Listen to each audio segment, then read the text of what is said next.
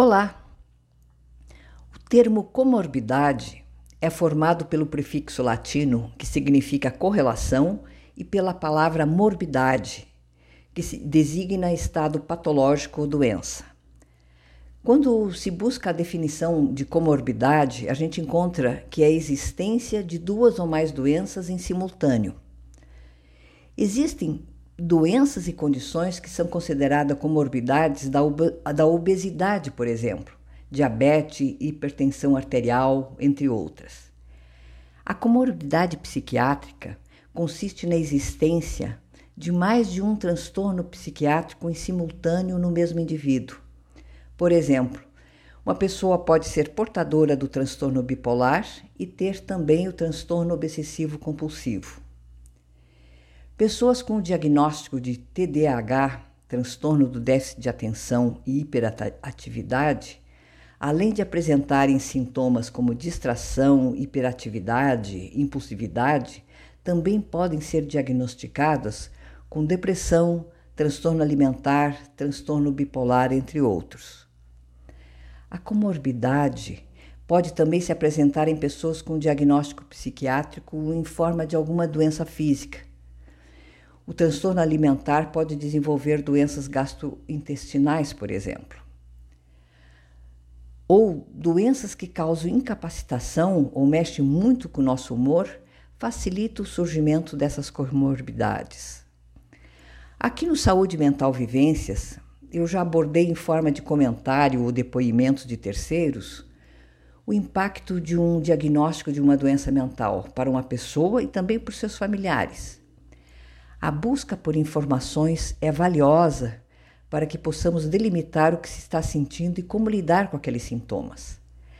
Agora imagine se após todo esse esforço, quando estamos conhecendo os limites, os gatilhos estressores, as situações que podem até melhorar nossa qualidade de vida, começam a surgir novas mudanças, seja na parte física ou mental. Se lidar com uma doença mental é desafiador, e nos fragiliza, lidar com mais de uma doença de uma vez só é absolutamente assustador. O desconhecido está ali, parece até mesmo que para perseguir a gente.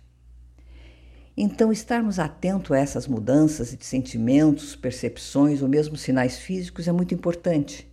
O acompanhamento de profissionais da área de saúde ajudam a prevenir. Estar ligado a alguma rede de apoio associações, grupos de ajuda mútua, grupo terapêutico, etc., são formas de informação e observação das nossas condições. Hoje eu trago aqui um artigo que eu retirei lá do blog da Abrata, que é a Associação Brasileira de Familiares, Amigos e Portadores de Transtornos Afetivos. A equipe da Abrata traduziu um texto que aborda a depressão e as comorbidades, Depression Recovery. No meu site cristinoliveira.org há o link de acesso ao site da Brata, que recomendo muito como fonte de informação. O texto que traduziram tem até um título que, para mim, foi até no mínimo brincalhão. Vamos a ele. O que diabos é comorbidade e o que podemos fazer? A comorbidade é simplesmente a ocorrência de duas ou mais doenças relacionadas no mesmo paciente e ao mesmo tempo. Algumas doenças comuns que vêm junto com a depressão são transtorno de ansiedade ou estresse, abuso de álcool, dor, diabetes e doenças cardiovasculares. Uma das características da comorbidade é que existe a possibilidade de as doenças se potencializarem mutuamente, ou seja, uma provoca o agravamento da outra. Como exemplo, o transtorno de ansiedade muitas vezes vem junto com depressão e que pode intensificá-la, tornando-a transtorno principal. É claro que a ansiedade ou estresse também são parte da experiência da depressão, de modo que uma maior ansiedade também é causada pela depressão. Além disso, o estresse que sentimos como parte da depressão tem um impacto físico em nosso corpo que tende a gerar problemas como doenças cardiovasculares e diabetes. A questão da comorbidade nos diz que precisamos trabalhar a depressão em pelo menos duas frentes, na frente médica e na frente do estilo de vida. Precisamos consultar primeiro um médico para descobrir se há algo errado fisicamente que esteja nos causando depressão ou se a depressão que temos está causando outra doença.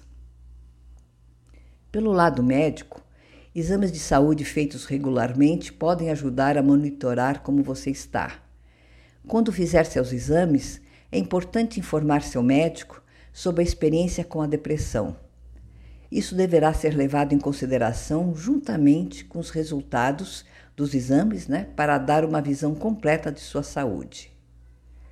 Quanto ao estilo de vida, há uma série de coisas que podemos fazer para ajudar a controlar a depressão e manter outras doenças à distância. Provavelmente, o primeiro deles é reduzir o estresse. Atacando diretamente o estresse, poderemos reduzir a probabilidade e nos tornarmos deprimido e reduzir a duração ou impacto de um episódio depressivo. É aqui que exercícios, meditação, respiração, técnicas comportamentais cognitivas e bons hábitos de sono podem ser tremendamente úteis. É claro que as técnicas de controle de estresse funcionam melhor se você começar a usá-las antes de ficar estressado ou deprimido. Isso lhe dará tempo de aprendizado e para tomar medidas preventivas quando tem mais energia e motivação. Se você pratica boas técnicas de gerenciamento de estresse quando está se sentindo bem, será mais fácil obter ajuda rápida se tiver um dia difícil ou se encontrar repentinamente em um ataque de desespero.